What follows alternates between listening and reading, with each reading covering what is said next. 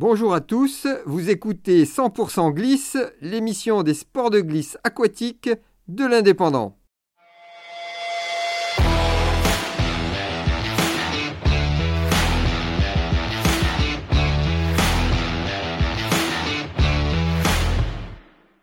Aujourd'hui, nous allons revenir sur la belle journée du mardi 19 juillet 2022 avec un spot du pont des Basses couleur Caraïbe.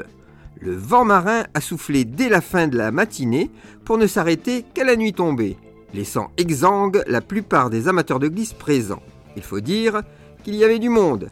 Toutes les pratiques étaient représentées. Windsurf, wingfoil, kitesurf, ça faisait du monde au pic sur la vague, bien présente, avec un bon maître, voire même un peu plus.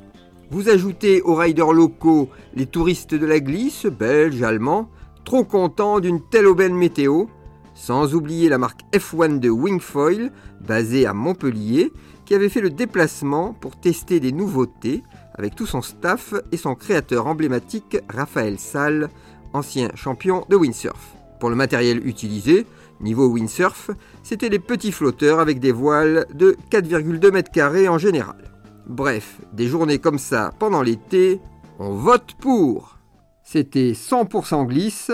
Rendez-vous très vite pour une nouvelle session.